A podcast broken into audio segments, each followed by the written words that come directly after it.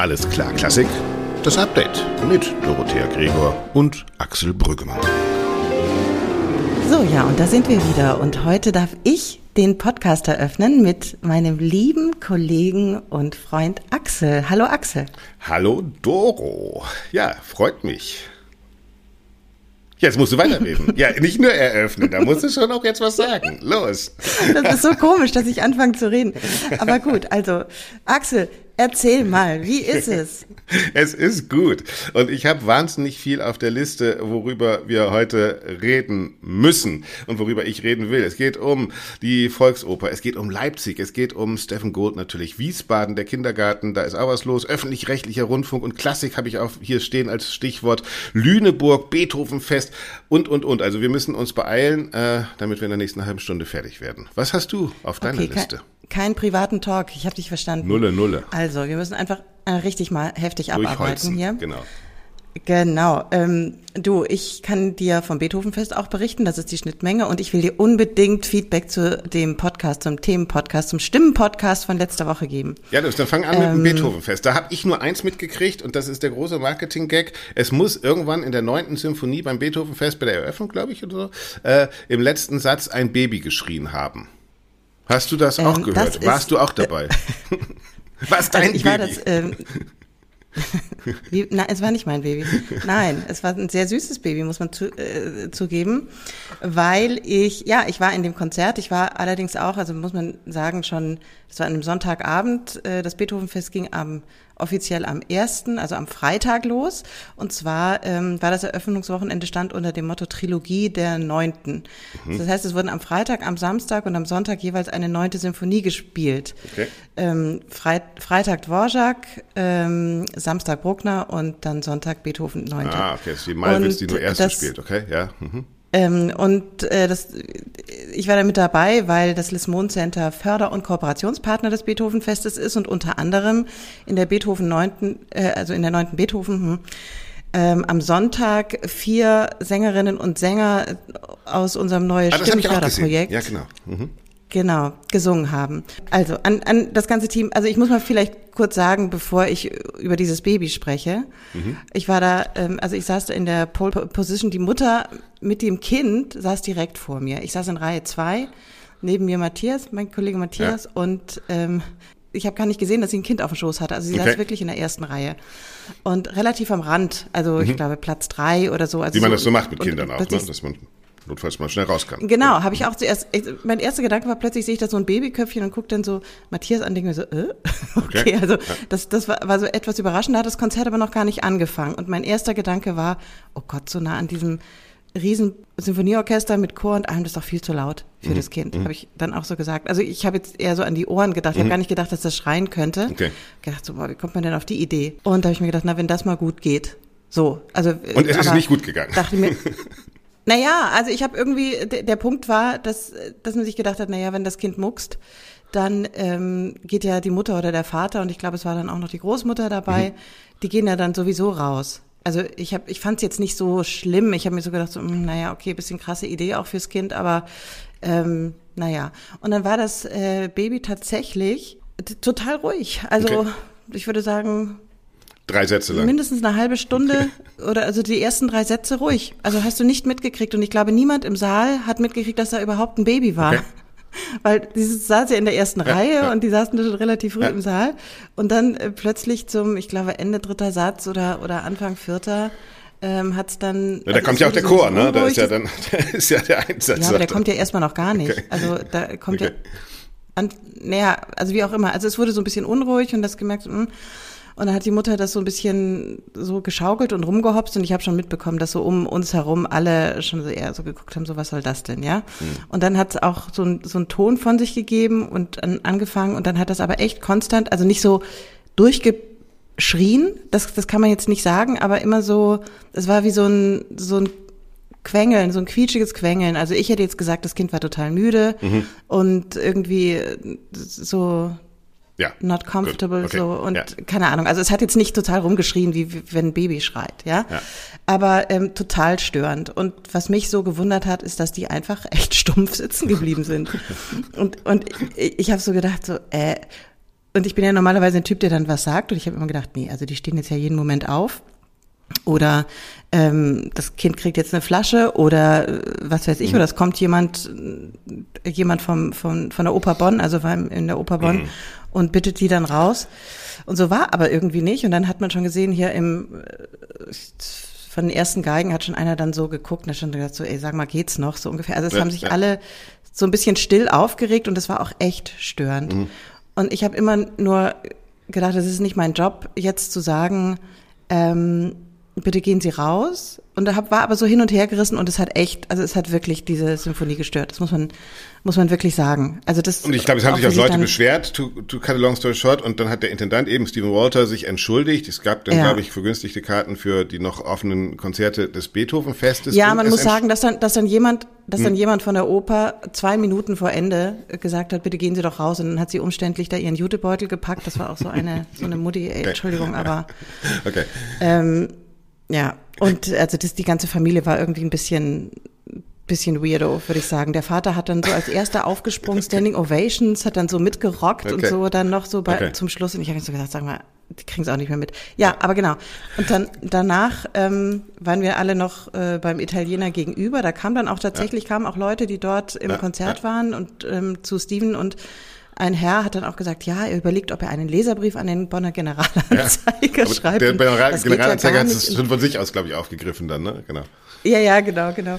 Und also es, es gab da schon gleich direktes Feedback und ich fand das auch kommunikativ wahnsinnig gut gelöst dann von, von Steven und überhaupt dem Beethoven-Fest-Team. Na, die haben ja dann auch wirklich, die haben, äh, äh, ja. Olaf Scholz wollte unbedingt Memes haben, sie haben dann welche gemacht, ne? Also äh, Olaf Scholz Bilder mit, ich äh, bringe mein Kind mit ins Konzert, dann haben sie so eine äh, Evolutionsbild vom kleinen Baby bis zum alten Mann. Also ihr kennt, kennt ihr diese Schattenrisse mhm. und das kleine Baby war Publikum, Durchschnittspublikum beim Beethoven, okay, äh, beim beim Beethovenfest Bonn und der greise Mann mit Krückstock war dann yeah. äh, Durchschnittspublikum beim Gewandhausorchester in Leipzig. Also das, das äh, Beethovenfest hat dann auch lustig damit gespielt und ich habe auf meiner, und jetzt kommen wir zu der Frage, äh, ich habe auf meiner ähm, Insta-Seite äh, bei äh, Backstage Classics äh, auch eine Umfrage gemacht und war total erstaunt, wie viele Leute daran teilgenommen haben. Und wir haben ja diese schöne Rubrik, äh, Doro, hier. Ey, was denkst du denn über Simon Rattle? Das geht dich gar nichts an. Die unrepräsentative kleine Klassikumfrage.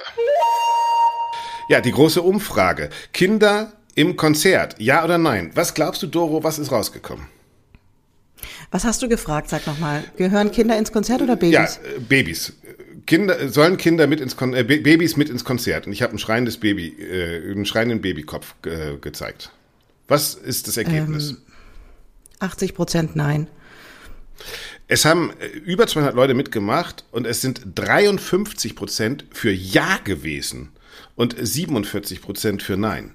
Und wir haben, oh und, wie, wie, das emotionalisiert, ich dachte, das ist ein nettes kleines Randthema, aber wie das emotionalisiert, mir haben die Leute dann auch äh, äh, Private Messages geschrieben. Ich finde, es kommt auf das Konzertsetting an. In Konzerten, die genug Pausen haben, kürzer sind oder so, bla bla bla, ist das okay. Ich finde die Frage sehr schwierig. Ein Baby mit Tragetuch, mit stehender und wippender Mama schreit zu 99 Prozent nicht. Das würde wohl gehen. Für alle anderen wäre Ach, wohl eine Gott. offene Generalprobe geeignet. Also ich lese nur mal vor aus den Zitaten. Vorab, ich besuche mit unserem kleinen Kind nur ausgewählte Konzerte und sitze mit ihm stets am Rand beim Ausgang. Also es scheint eine, und für nee, mich war das vollkommen nein. clear. Nein, das geht natürlich nicht. Ja.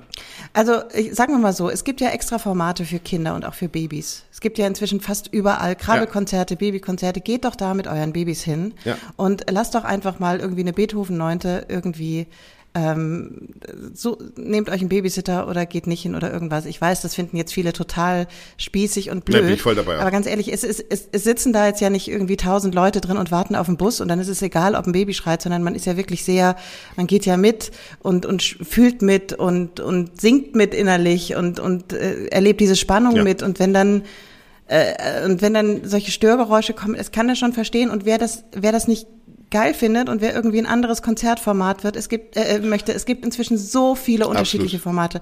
Geht da einfach hin, ja. ähm, dann, äh, aber, aber in diesem total klassischen Setting in der Bonner Oper, Deutsche Symphonieorchester Berlin, ähm, Beethovens Neunte an einem Sonntagabend, keine Babys, bitte nee, nicht. Ich also, bin auch wirklich, ich würde niemals in ein babyfreies Hotel zum Beispiel fahren, weil ich finde, in, in, einer, in der normalen Welt sollen Kinder, doch, ich, äh, ich, nicht, äh, sollen Kinder und Erwachsene miteinander, aber ich finde tatsächlich auch das Konzert, und ich habe mal nachgeguckt, das ist nämlich auch ganz interessant, weil es gibt Konzerthäuser, zum Beispiel das Konzerthaus in Wien, das in seinen AGBs, also in seinen Geschäftsbedingungen stehen hat, ähm, und das ist mhm. dann ganz nett in den Geschäftsbedingungen, äh, für Kleinkinder bieten wir eigene Konzerte an. Bitte haben Sie Verständnis dafür, dass Tickets für normale Konzertabende nur für Kinder ab fünf Jahren verkauft werden. Also da steht es von vornherein klar drinne beim Konzerthaus in Wien.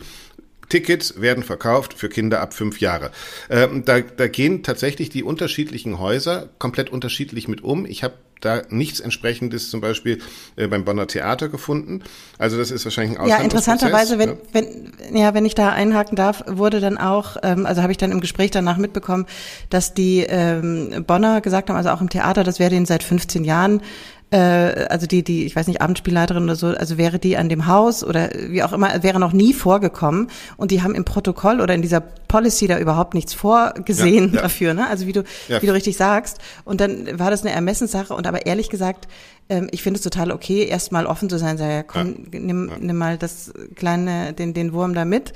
Aber ähm, dann in dem Moment das Eigentliche ist gar nicht die Frage, ja. dürfen Kinder rein oder nicht, sondern in dem Moment, wenn ein Kind stört, weil es unruhig wird und da kann das Kind ja ehrlich, ehrlicherweise absolut nichts dafür, absolut. dann äh, sollte man einfach irgendwie aufstehen und rausgehen und dann ist das halt ein bisschen Pech. So, und dann, und dann kriegt man das halt nicht ganz mit. Aber ich finde es einfach eine wahnsinnig egoistische Nummer, dann, ähm, dann allen das irgendwie zu, ver, zu versauen, ja, weil dein Kind schreit. Also, Sind wir einer Meinung. Sorry, ich, Aber schreibt uns gerne eure ja. Meinung dazu. Äh, ich würde sagen, wir schließen hier mal die Rubrik, oder? Ja, würde ich auch sagen. Also würde ich auch sagen. Aber es war auf alle Fälle Gesprächsthema, ich finde gut gelöst vom Beethovenfest. Und es wird lange in Erinnerung bleiben. Und wir haben aus Spaß gesagt, also den fünften Solisten hätten wir jetzt nicht engagiert.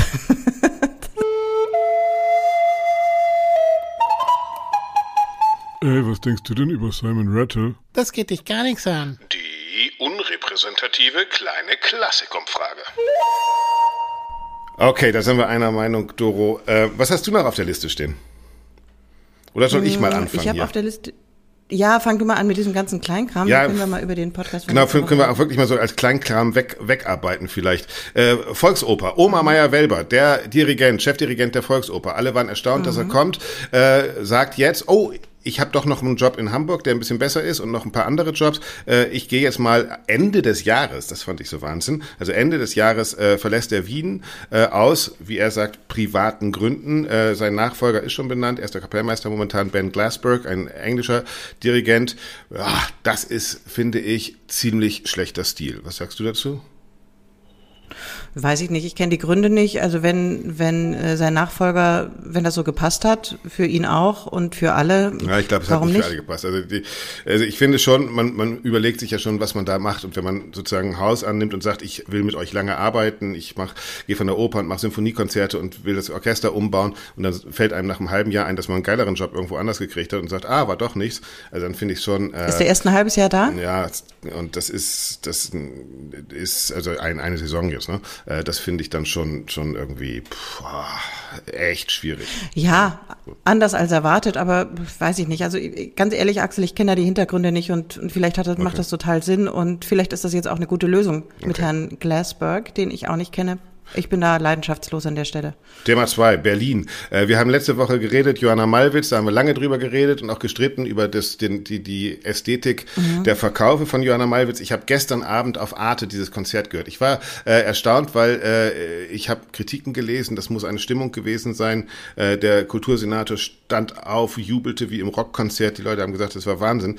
Also ich habe mir das gestern angehört, Malers erste Sinfonie von Johanna Malwitz mit dem äh, Orchester. Also sie haben auch wirklich sehr mittelmäßigen äh, Konzerthausorchester. Und dass ich, ich, mein Slogan dafür war, äh, das ist, als wenn man in Wien eine Schorle bestellt. Ja, also es ist wirklich, also ohne äh, kein Verständnis für Ländler, für die, für das Musikantische in der Musik. Also es war wirklich Boah, das fand ich schon sehr erstaunlich mittelmäßig, muss ich sagen. Und ich habe mich immer gefühlt, und wir haben das ja letztes Mal auch schon gesagt, so dieses Biedere, als, als wenn, das kam mir vor wie eine Musikunterrichtsstunde, so eins, zwei, drei, eins, zwei, drei.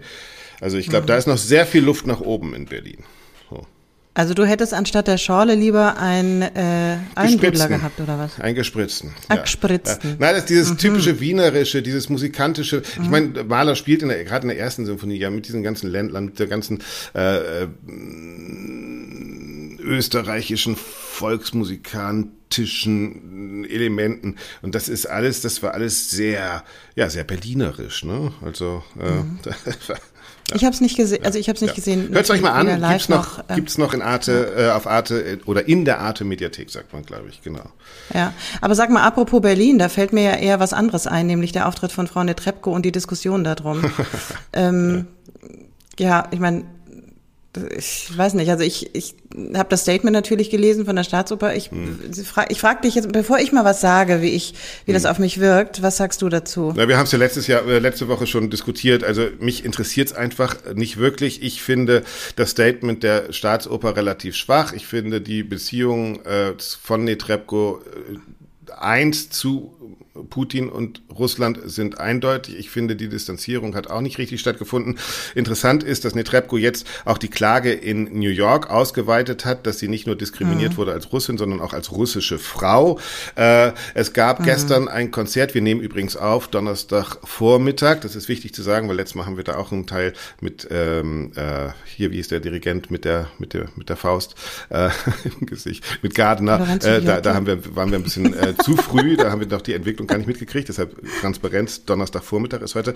Äh, gestern Abend äh, mhm. war ein Netrebko-Konzert in Wien, da gab es kleine Demonstrantengruppen. Äh, ich glaube, die werden in Berlin größer sein. Äh, ich kann nur sagen, mich interessiert das Konzert eh nicht, ja. Es wird genauso abgesungen sein wie fürchterlich, ich weiß nicht, ob du das gesehen hast, Jonas Kaufmann in der Arena von Verona.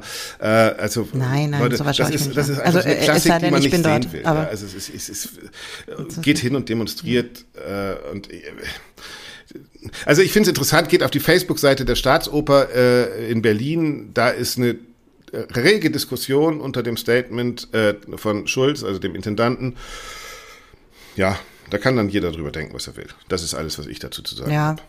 Also ich muss, ich muss auch sagen, ich finde das, ich finde es schwach und ich finde es nicht gut. Ich persönlich so und ähm, an diesen an diesen Klagegeschichten, das klingt für mich ein bisschen. Es gibt so diese klassische Täter-Opfer-Umkehr, ne? Ja, dass in dem ja. Moment, wo dir was vorgeworfen wird, du dann plötzlich sagst, ja, nee, nee, Moment mal, ja. aber das war ja ganz anders. Ich bin ja eigentlich diejenige, die so weiter. Also das nennt man ähm, das Eiwangern, ich krieg, ich, ja. Wie nennt man das? Das Eiwangern. Eiweiß. oh Gott, oh Gott, oh Gott, oh Gott. Ja, ja, genau. Ja. Ähm, ja, also ich, wie gesagt, ich muss mich auch wundern, zumal das in einem, in einem Haus passiert, was ja, ähm, aber das wäre nochmal eine andere Diskussion, mit, mit viel öffentlichen Geldern gefördert wird und ähm, ja, weiß ich jetzt auch nicht, ja. Ich kenne die Hintergründe nicht. Ich hätte es, glaube ich, an der Stelle nicht gemacht. Aber ist egal. Von Frau Netrebko kriege ich immer nur mit, wie sie auf Instagram äh, im kompletten Kaufrausch ist. Ja, ja. Wahrscheinlich eine Folge am Donaukanal in Wien Party macht, genau. Ja. Ihrer, ihrer schlimmen Traumata, ähm, die sie, die sie erlitten hat. Aber ja, möglicherweise. Egal. Aber das schlechte Benehmen, wir hatten es eben, wie ich finde, bei Oma Meyer Welber, man kann da Anna Treppko zuzählen und natürlich mein Freund Kai-Uwe Laufenberg in, äh, in Wiesbaden, der Intendant, der über der, der auf Abruf ist, der schon sozusagen sich trennen muss vom Haus nächste Saison, aber der im Dauerdisput mhm. mit äh, seinem Geschäftsführer, Herrn von Berg ist und da hat jetzt gleich zu Saisonstart die hessische Landesregierung erst einmal eine Unternehmensberatung beauftragt, um äh, diesen Kindergarten Kindergarten zu schlichten. Das stand nicht in der Pressemitteilung. Die Unternehmensberatung wird da nicht genannt, aber es kommt sozusagen jemand von außen, der jetzt diese beiden Kinder äh, und das ist das ist so ein Thema, wo man denkt, Leute, das sind hochbezahlte Menschen, die einen Kulturbetrieb leiten. Und ich sage jetzt bewusst einen Kulturbetrieb, also ein Unternehmen. Und dass man da mhm. mit Saisonstart schon jemanden verpflichten muss, der da hingeht und sagt, könnt ihr das bitte mal vernünftig machen, das ist schon ein Trauerspiel. Ja, das, das sehe ich ein bisschen, ein ja, sehe ich aber auch ein bisschen anders. Ich finde das gut, wenn da, wenn da frühzeitig oder rechtzeitig, ja, wollen wir mal hoffen. Das läuft ja schon seit zwei in, Jahren. Ne? Ja, aber, aber, aber dass interveniert wird und das versucht wird, da eine gemeinsame Lösung zu finden und ähm, das nicht einfach sich sehenden Auges vor die Wand laufen lassen und ähm, Finde ich grundsätzlich nicht schlecht. Also jetzt eine Unternehmensberatung hm. hätte ich jetzt vielleicht gedacht, äh, ich weiß nicht, was die machen. Ähm, ob die ja, das eigentlich eine Mediation, beraten, ne? Ob das sein, ja. ja. vielleicht sowas in der Art. Aber ähm, auf jeden Fall gibt's da äh, Entwicklungsgespräche und das finde ich grundsätzlich erstmal ganz gut. Na gut, da hoffen wir, dass die beiden Jungs sich da auch inspirieren lassen und sich die Hand geben. Äh, eine Unternehmensberatungsgeschichte gibt's noch. Ähm, weiß nicht, ob du das mitgekriegt hast. Äh, das Theater mhm. in Lüneburg hat eine Unternehmensberatung ja, Aktori, ne? beauftragt. Ja. Genau, das war Aktori. Mhm. Äh, und die haben herausgefunden, oh Wunder, oh Wunder, oh Wunder, das teuerste Element eines Theaters ist natürlich das Orchester und haben geraten, dass das Lüneburger Theater doch bitte sein Orchester sehr reduzieren oder am besten abschaffen muss äh, eventuell auch ja, die ganze stopp, stopp, Sparte stopp, und äh, dann wird Nee, die haben das laufen. nicht geraten. Die haben bewusst keine Empfehlungen abgegeben. Na, die haben, haben nur Szenarien Punkte, aufgemacht. Genau, drei Punkte drei, aufgemacht, ja. genau. Na gut, mhm. aber das legt ja nahe, das, dass ja. damit das Geld gespart werden soll, oder? Naja gut, ich glaube, dass in jedem ähm, normalen oder, oder Standardtheater, in jedem Theaterbetrieb in Deutschland, glaube ich, äh, 90 Prozent des Budgets für Personalkosten draufgehen. Und zwar nicht nur fürs Orchester. Na klar. Ne? Aber so, also das ist jetzt ja natürlich. Aber das weiß man ja. Ich meine, das ist ja sozusagen in der Natur der Sache, oder? Richtig. Also das ist ja so wollen, genau. Und das hat natürlich geht ja letztlich um die Frage, wollen wir uns das leisten oder wollen wir es uns nicht leisten? Und was bringt es uns als Gesellschaft und was nicht? Das wäre doch die richtige Frage dazu stellen, oder? Ja, gut, aber wenn es da Kostendruck gibt, also ich muss sagen, grundsätzlich, ähm, also ich verstehe den Punkt. Ich weiß auch, dass Einsparungen und oder wenn man sagt, das Orchester soll verkleinert werden oder was auch immer, das ist in jedem anderen Unternehmen in der freien Wirtschaft auch so. Wenn es um, um Stellenabbau oder Personalabbau geht, ist das echt immer eine ähm, eine bittere Sache, wirklich ähm, für die Betroffenen äh, Menschen, die dort arbeiten, für die Familien, die damit dranhängen und, und, und. Ähm, in manchen Punkten ist das aber die einzige Möglichkeit, um das im Gesamten zu erhalten. Wie das jetzt in dem Fall ist, weiß ich nicht, im Theater Lüneburg. Und ich finde, es sollte auf keinen Fall jetzt so sakrosankt sein, dass man immer sagt, ja, also Stellenabbau ist etwas, da darf man noch nicht mal drüber nachdenken. Naja, Stellenabbau ähm, schon, aber ein Orchester abzuschaffen ist natürlich, macht in der Oper oder in einem Orchester keinen Sinn, weil dann schafft man ja ein Orchester ab. Ja. Was ich da interessant finde, ist, das gab es ja im Theater Bremen mit McKinsey auch mal und jetzt hier auch, man hat ja festgestellt, dass das Theater an sich so schlank operiert, dass es keine anderen Einsparpotenziale gibt, als noch sozusagen an die Substanz des Ganzen zu gehen. Und das war damals in Bremen auch schon. Das heißt, diese Kulturbetriebe sind tatsächlich mhm. so eng gestrickt mit ihren finanziellen Mitteln, dass sie, äh, und wenn da tausend Unternehmenberatungen kommen, finden diese Unternehmensberatungen eigentlich kein, keine Verschwendung, sondern kommen dann immer zu diesem Schluss, ihr müsst irgendwie ans Personal gehen. Und ja, natürlich ist das nicht sakrosankt, naja. aber dann muss man sich überlegen, was machen wir jetzt? Das ist ja ein Theater, in dem ja auch irgendwo ein Orchester, in dem ja auch Orchestermusikerinnen und Musiker sitzen. Und wenn man die jetzt wegnimmt, dann ja, ist ja kein Orchester mehr. Das, das stimmt. Also klar macht das keinen Sinn, ein, äh, eine Opernsparte zu erhalten und das Orchester kaputt zu sparen. Ja. Da kannst du dann, weiß nicht was, ähm, ja wie auch immer spielen. Also ich glaube, äh, also die Frage ist vielmehr, warum, also diese, diese äh, Budgetknappheit oder, oder diese Geldknappheit hängt ja auch immer damit zusammen ähm, mit äh, Tariferhöhungen oder Tarifentwicklungen, mhm. die dann wieder vom, vom Träger, also meistens der Kommune, ähm, dann abgedeckt werden sollten und, und, und, und, und. Genau. Äh, da ist so ein bisschen die Frage, warum kann die Stadt Lüneburg das Theater nicht mehr bezahlen? Mhm. Oder möchte sie es nicht mehr bezahlen oder wo ist das Problem? Also das genau, habe ich das nicht ist, ganz verstanden. Genau, und das sind ja, glaube ich, das ist ja auch ein allgemeines Problem, auch an anderen Stadttheatern, ähm, die von den Städten oder den Kommunen getragen werden. Ich habe das damals, könnt ihr gerne nochmal nachhören, im Podcast über Bremerhaven ja, ähm, äh, diskutiert, dass wir auf der einen Seite den Kulturetat des Bundes erhöhen, aber natürlich ein Großteil unserer Kultur von Ländern und Gemeinden bezahlt wird. Und da sind die Kassen einfach äh, wahnsinnig klamm. Natürlich durch äh, steigende Energiekosten, durch Inflation, durch was weiß ich was und durch Tarifverträge.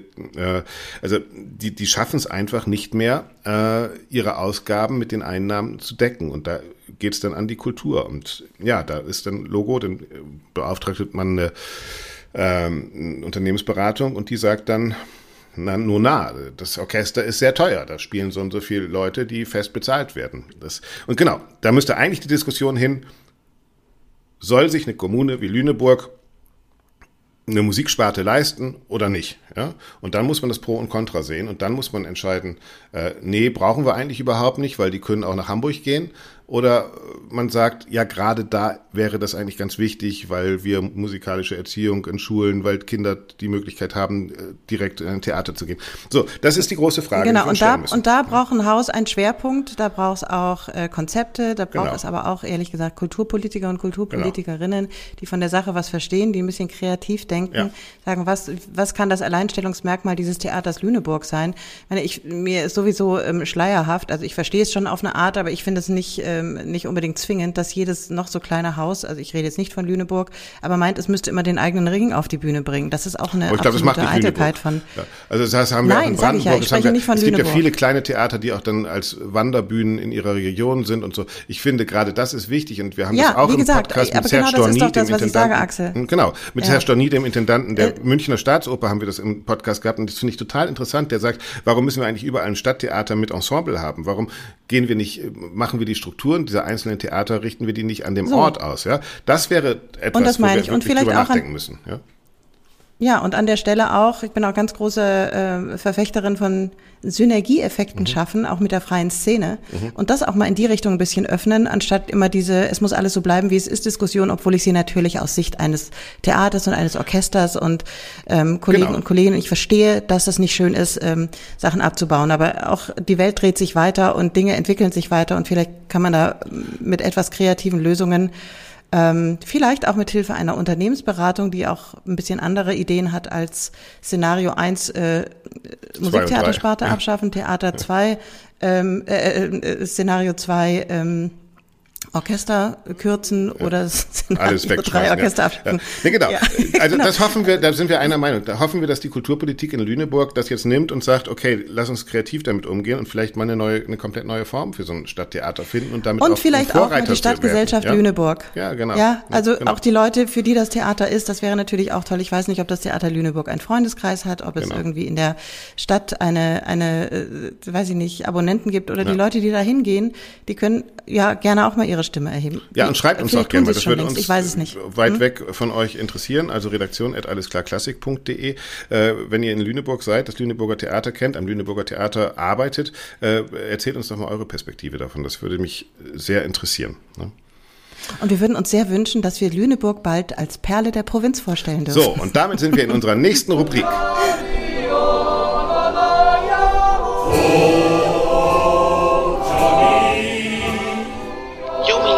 Gehen in die Oper. Was ist ein Konzert? Doro und Axel präsentieren die Perlen der Provinz.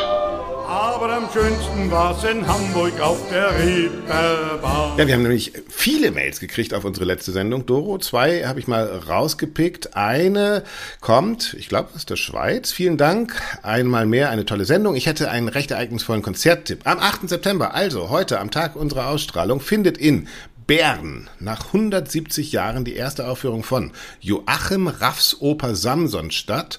Das Werk fiel Intrigen und Fehlbesetzung zum Opfer. Der 1822 in der Urschweiz geborene Komponist und Sekretär von Franz Liszt schrieb nach intensiver Beschäftigung mit Wagners Lohengrin auf ein eigenes Libretto dieses Musikdrama mit, oh, das scheint lang zu sein, fünf Akten.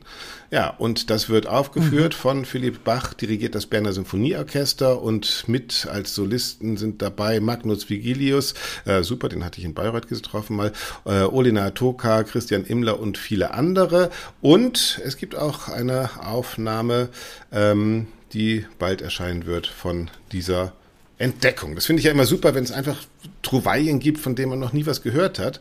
Ähm, Trouvaillen, das Ja. Wort habe ich auch schon lange nicht mehr gehört, apropos. Und die zweite Mail. Ja, die zweite Mail kommt äh, aus dem Ruhrgebiet und äh, Doro, die geht auch nochmal auf unsere letzte Diskussion ein äh, und auch um Kultursparmaßnahmen, äh, die wir eben ja auch schon wieder diskutiert haben. Und da schreibt uns Stefan, äh, dass er das alles schon kennt, spätestens aus der BBC-Polit-Satire Yes Minister, wo es eigentlich auch schon immer darum geht, ach, wenn wir kein Geld mehr, wenn wir Geld sparen müssen, dann sparen wir einfach mal in der Kultur. Kennst du die Serie? Kennst du die Ja, Serie? ja, ich, kenn kenne die das nicht. ja. Das ist so, das ist so eine Art Downtown Abbey nur davor und ein bisschen lustiger. So, glaube ich. Ja, er hat, glaube ich, auch einen YouTube-Link mitgeschickt. Ja, ich genau. muss mir den mal angucken, aber ich kenne die Serie Genau, gar nicht. das ist sehr Hm, lustig, Ja. ist sehr lustig. Und für die Perlen der Provinz schlägt uns Stefan dann auch noch vor, die Dortmunder Philharmoniker, die ähm, ihre Saison unter das Motto Wir im Ruhrgebiet stellen. Unter anderem gibt es ein Konzert Faszination Stadion, in dem äh, der BVB Stadionsprecher Norbert Dickel moderiert. Und ähm, es heißt hier, dass die letzte Saison nach Corona noch nicht so wahnsinnig gut gelaufen ist, aber Stefan hofft, dass das durch diese Herangehensweise und die Nähe zum Publikum besser wird.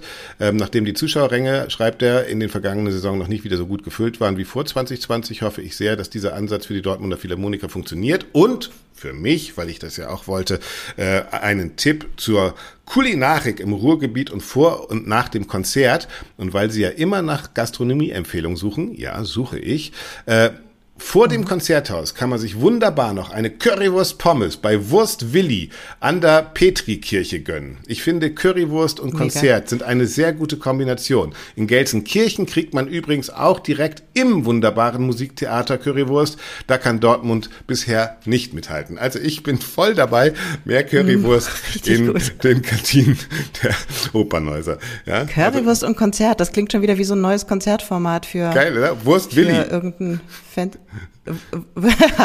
Dieses Konzert wird unterstützt, wird Ihnen ermöglicht durch Wurst Willi. Wagners Walküre von Wurst Willi. Das ist super. Ja, das ist gut. ja.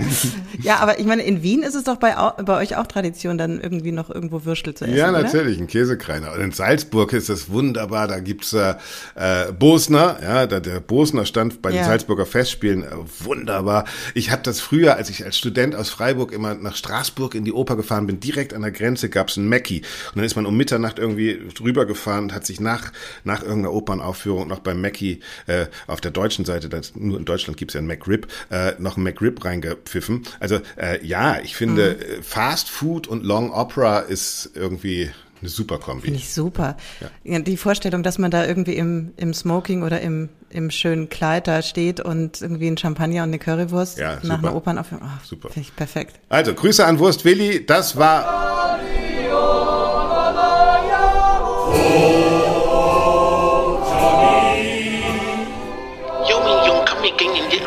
Das ist ein Heidenkonzert. Doro und Axel präsentieren die Perlen der Provinz. Aber am schönsten war's in Hamburg auf der Reeperbahn. Doro, was haben wir noch auf dem Plan? Äh, du wolltest noch über die letzte Sendung reden. Die ja, Stimmen. ich habe die letzte Sendung ja, wie krank ist die Klassik, ne? Du hast ja dann doch deinen Titel genommen, habe ich gemerkt. weil wir nicht das mehr telefoniert ist ja so ein bisschen, haben. Ja, ja. ja, weil wir nicht mehr telefoniert haben und weil du ja auch ähm, alle Freiheiten hast, das zu tun.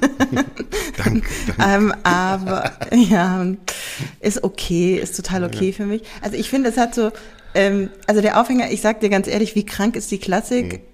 Ich habe da sofort eine Bildzeitungsassoziation ne, mhm. bei dem Titel. Das ja, ist so ein bisschen das ist wie, wie Wurst Willi. Ja, es ist Wurst Willi und krank, kranke Klassik. Ja, das ist einfach so. ja, genau. ähm, aber ich fand, also jetzt mal unabhängig von ja. dem Titel, das ist jetzt eine, eine Feinheit. Ja. Ähm, das ging ja sehr um, um Stimmen und äh, Stimmgesundheit von ja. Sängerinnen und Sängern, Profisängern. Und da hast du mit Matthias Echternach genau. gesprochen, dem äh, Bekannten von Jata aus München. Richtig. Und ähm, es war sehr interessant. Als Sängerin muss ich sagen, nichts Neues. Also äh, du hast, ich fand, es war total basic das Gespräch, so wie funktioniert die Stimme und so. Und dann hat er gesagt, ja, es geht nicht nur um die Stimmlippen, also das ist ja der Fachausdruck für Stimmbänder. Stimmbänder sagt man ja im Grunde mhm. nicht. Und und ähm, also es fand ich, ich fand super interessant und ehrlich gesagt hat mich auch nicht gewundert, dass er ähm, nicht gesagt hat, wo du gesagt hast, ach ja, hm, das nehme ich anders war, dass er sagt, nö, es war eigentlich schon immer ein, mhm. ähm, ein schwerer Job und und immer wichtig dass man genug Zeit zur Regenerierung hat und dass man mhm. eine gesunde Technik hat, sich nicht überfordert, dass man sein Instrument kennt und so weiter. Und dass er nicht der Meinung ist, dass das jetzt besonders gehäuft auftritt. Mhm. Das fand ich ganz spannend. Und dass ähm, es natürlich wahnsinnig individuell ist, ne? Also das finde ich auch interessant, dass Stimme, mhm. Stimme ist halt nicht gleich Stimme, sondern man muss als Sängerin, als Sänger wirklich wissen, was für eine Stimme habe ich da eigentlich? Ja, eben, wir haben ja auch ähm, an, äh, an Andreas Schager gehabt in der Sendung, der, der, der wirklich mhm. einfach auf der Bühne steht und äh, ich glaube nach dem Siegfried noch ein Tristan und dann noch ein, weiß nicht, äh, irgendwas singen kann. Und dann gibt's eben die Leute wie damals, das Beispiel kam ja auch immer wieder vor, wie René Collo, der wirklich eine Woche lang mit seiner Frau nicht geredet hat, bevor er einen Tristan gesungen hat. Ja, also, ähm, ja ich glaube, Christa Ludwig hat das auch nicht gemacht ja. und so. Ist vielleicht auch ein bisschen eine, eine Generationenfrage oder ja. Christa, äh, Christa Ludwig hat ja auch ja. irgendwann in dem Interview gesagt, dass als sie dann nicht mehr aktiv auf der Bühne war, äh, sie, hat sie am allermeisten genossen, mal ohne Schal rauszugehen oder ich weiß nicht, irgendwie so in der Art. Ne? Also, dass das dann plötzlich ähm, eine Erkältung nicht mehr so ein existenzielles mhm. Problem war. Mhm. Und ähm, der, der Punkt ist aber auch, ich glaube, also die Stimme ist ja, also wenn, nein, anders, wenn du, wenn du eine Top-Geigerin bist, dann hast du dein Instrument, das nimmst du raus, wenn du es spielst und dann legst du es wieder in deinen Geigenkasten, mhm. wenn du es nicht spielst. Mhm. Und bei einer Stimme bist du einfach 24-7 immer mit deinem Instrument unterwegs und allem ausgesetzt. Natürlich. Und wenn du dir das mal mit einer Stradivari vorstellst, dann ähm, wären, glaube ich, auch ähm, Geigerinnen und äh, anders drauf oder oder auch Pianistinnen Natürlich. oder du meinst, wären so, total ne? entspannte und, Menschen, ne? ja, auf, okay, auf jeden Fall, ähm, ja. Warum sind Mezzosoprane eigentlich die kompliziertesten? Ähm, das behauptet wer? Du jetzt einfach ja. mal so? Oh, jetzt, Wirklich? jetzt gibt's mir Wie kommst denn du da drauf? Findest du mich so kompliziert? Ach, bist du auch Mezzosoprane? Siehst du, das hätte ich das. Ja. okay, warum sind äh, Tenöre? Nein, okay, mach weiter. Ja? okay, dünnes Eis, Axel. Du kannst deine das Stimme auch nicht im Zug verlieren, ja, wie deine, wie deine Guerni. Oder? Doch, die kann ich auch im Zug verlieren. Ja, okay, ja, das aber, stimmt. Aber er muss das Fenster zumachen, ja. Ja, genau. ähm, ja, genau. Aber ich, ich fände total spannend, nochmal, ähm, da nochmal den, den, äh, ja, Dig Deeper ähm, mhm. zu machen. Und zwar inwieweit ähm, diese ganze diese ganze mentale Komponente auch mhm. Auswirkungen auf die Stimme mhm. hat. Wir, ihr wart jetzt ja auf einer rein körperlichen Ebene, was mhm. auch total obwohl Matthias okay ja auch gesagt ist, hat, ja? äh, Stimmung macht Stimme. Ne? Also da, da ging es ja dann auch tatsächlich so ein bisschen um Psycho. Ja, aber es geht ja gar nicht so um, ja, genau. Also es ging in die Richtung, aber tatsächlich um mentale Belastung, um ja, Konkurrenzdruck, absolut. um Auftrittsangst, um und so weiter. Also das finde ich super, super mhm. wichtig und das dann auch nochmal ein bisschen zu erweitern mhm. auf andere Musikerinnen und Musiker. Das ist ja in den Orchestern nochmal eine ganz andere Problematik Klar. als jetzt ähm, bei Sängerinnen und Sängern auf der Bühne. Ja. Ähm, da finde ich super, wenn äh, wir da zeitnah oder wenn du da mhm. ähm, relativ bald dann nochmal einen äh, sozusagen Teil zwei dazu machst, weil Absolut. das die Angst des Hornisten vor dem absolut Kieks. Genau, ja, genau. Ähm, ja, da da gibt es auch diesen Bratscherwitz. Was, was machst du oder wie bringst du einen Bratscher dazu, Vibrato zu spielen? Vor dem Einsatz? Weiß ich nicht. Nein, ja? du schreibst, du schreibst eine ganze Note und also du, du schreibst eine ganze Note und schreibst Solo drüber. Sehr gut. So blöd. Äh, Aber, mh, lass uns noch einmal ganz kurz von unseren amüsanten äh, Krankheits- und Stimmgeschichten äh, zu einem etwas ernsteren Thema kommen, weil auch das, ich habe noch Stephen Gold in dem Podcast angekündigt als jemand, oh der äh, aufgrund äh, überforderter Stimme nicht singt.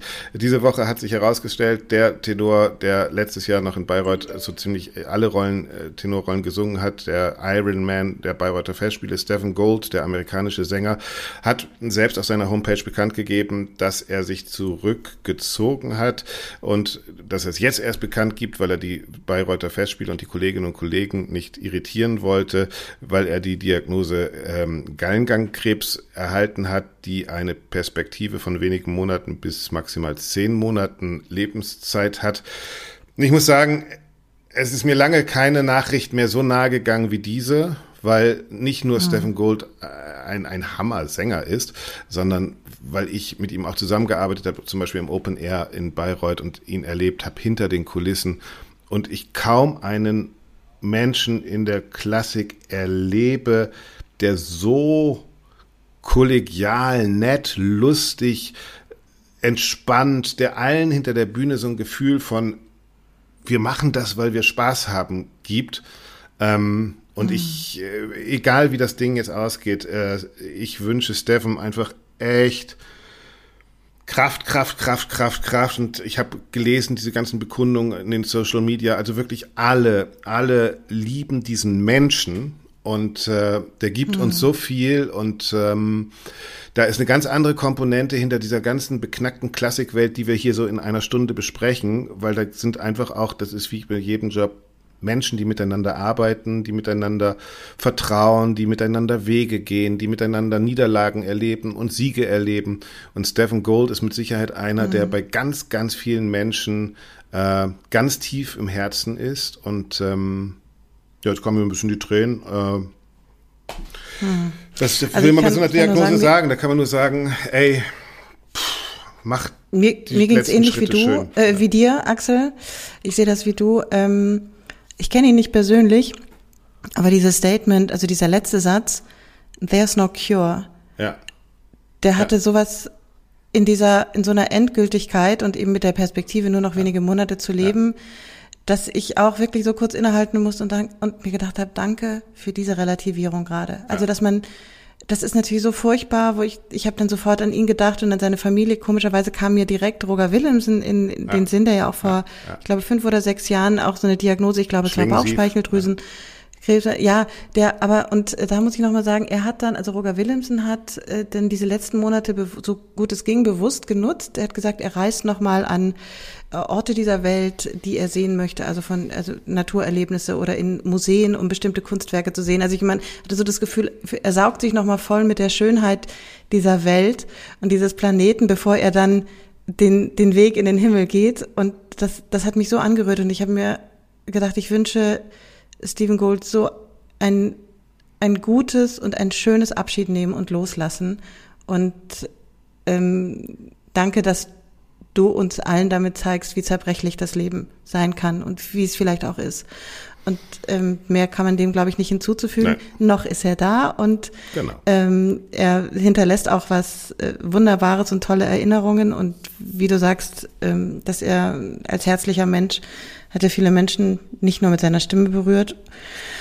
Und es ist trotzdem, das gehört eben auch dazu und zum Leben. Und dann, das, das ähm, setzt dann nochmal so gewisse Diskussionen über ähm, über andere Dinge bei uns in der Branche. Ja, und wir reden in eine andere Relation. Jede Oper dreht ja. sich um Leben, Tod, Eifersucht, Hass, Liebe. Äh, mhm. Und im Leben mm, sind wir dann einfach tatsächlich immer wieder selbst damit konfrontiert, das irgendwie für mhm. uns gestalten zu müssen. Das übernimmt dann leider keine Partitur oder zum Glück keine Partitur. Ähm, ja. Ich würde auch sagen, mhm. lass uns doch einfach mit diesen Gedanken aus der Sendung rausgehen, weil was soll danach noch kommen? Ja. Ähm, ja, meinst du? Ist das nicht ein bisschen traurig? No, es ist das Leben. Gibt es nicht noch einen schönen Ausblick, vielleicht auf nächste Woche? Ja, okay, äh, der ist jetzt auch nicht wirklich schön, aber vielleicht lernt man in der nächsten Woche im Thema tatsächlich auch nochmal, dass Kampf sich hoffentlich lohnen kann.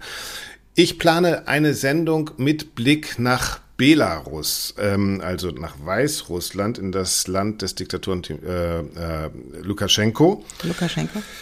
Ich werde reden mit Tatjana Komich, das ist die Schwester von Maria Kalesnikova, die, wissen wir, nicht nur demokratische Freiheitskämpferin in Belarus ist, sondern auch studiert hat an der Musikhochschule in Stuttgart, und zwar Querflöte und Kulturmanagement. Ähm, die inhaftiert wurde und von der wir bis heute eigentlich nicht wissen. Wir wissen, sie war mal in der Intensivstation und bis heute wissen wir eigentlich gar nichts über sie.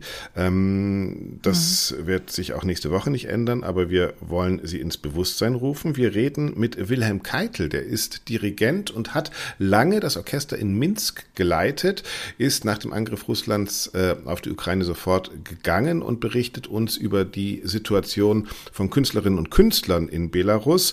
Und ich rede rede mit dem Journalisten Ingo Petz, der uns hoffentlich einen Einblick gibt, weil er ist totaler Experte in die Populärkultur äh, Belarus ähm, und zwar vor allen Dingen von Punk- und Rockmusik und er erzählt uns, welchen Einfluss das auf die Demokratiebewegung äh, genommen hat und was mit den Künstlerinnen und Künstlern heute ist. Also wir widmen uns in einem Schwerpunkt äh, Belarus und ja, dem schwierigen Leben von Kunst und Kultur und Künstlerinnen und Kulturschaffenden äh, in diktatorischen Systemen. Ist das jetzt ein besseres Ende? Klingt super spannend. Ich freue mich drauf. Spannend. Ja. Nein, es klingt spannend. Das Ja. ist total interessant. Immer der Blick über den Tellerrand hinaus und auch ähm, äh, in die Nachbarländer, vielleicht nicht die direkten, aber in die Ja, benachbarten so, europäischen Länder. Fast, fast. Genau. ja, Danke, Axel. Ich danke dir, dir. Doro. Ja, dank dir auch. Ähm, wir werden in zwei Wochen weiterreden und ähm, ihr alle da draußen haltet bis dahin die Ohren steif. Wenn ihr wollt und wenn euch unser Podcast gefällt, hinterlasst doch einfach ein Like, ein, drückt die Glocke und abonniert oder ich weiß nicht, was man alles da drücken muss. Irgendwas muss man immer sagen, damit das irgendwie schreibt mal auf wirkt. Spotify irgendeinen Ja. Kommentar. Ich will das mal, Ja, will das mal oder schreibt uns einfach so. Äh, Redaktion at allesklarklassik.de und ich sage schon mal Tschüss. Tschüss, auch von mir.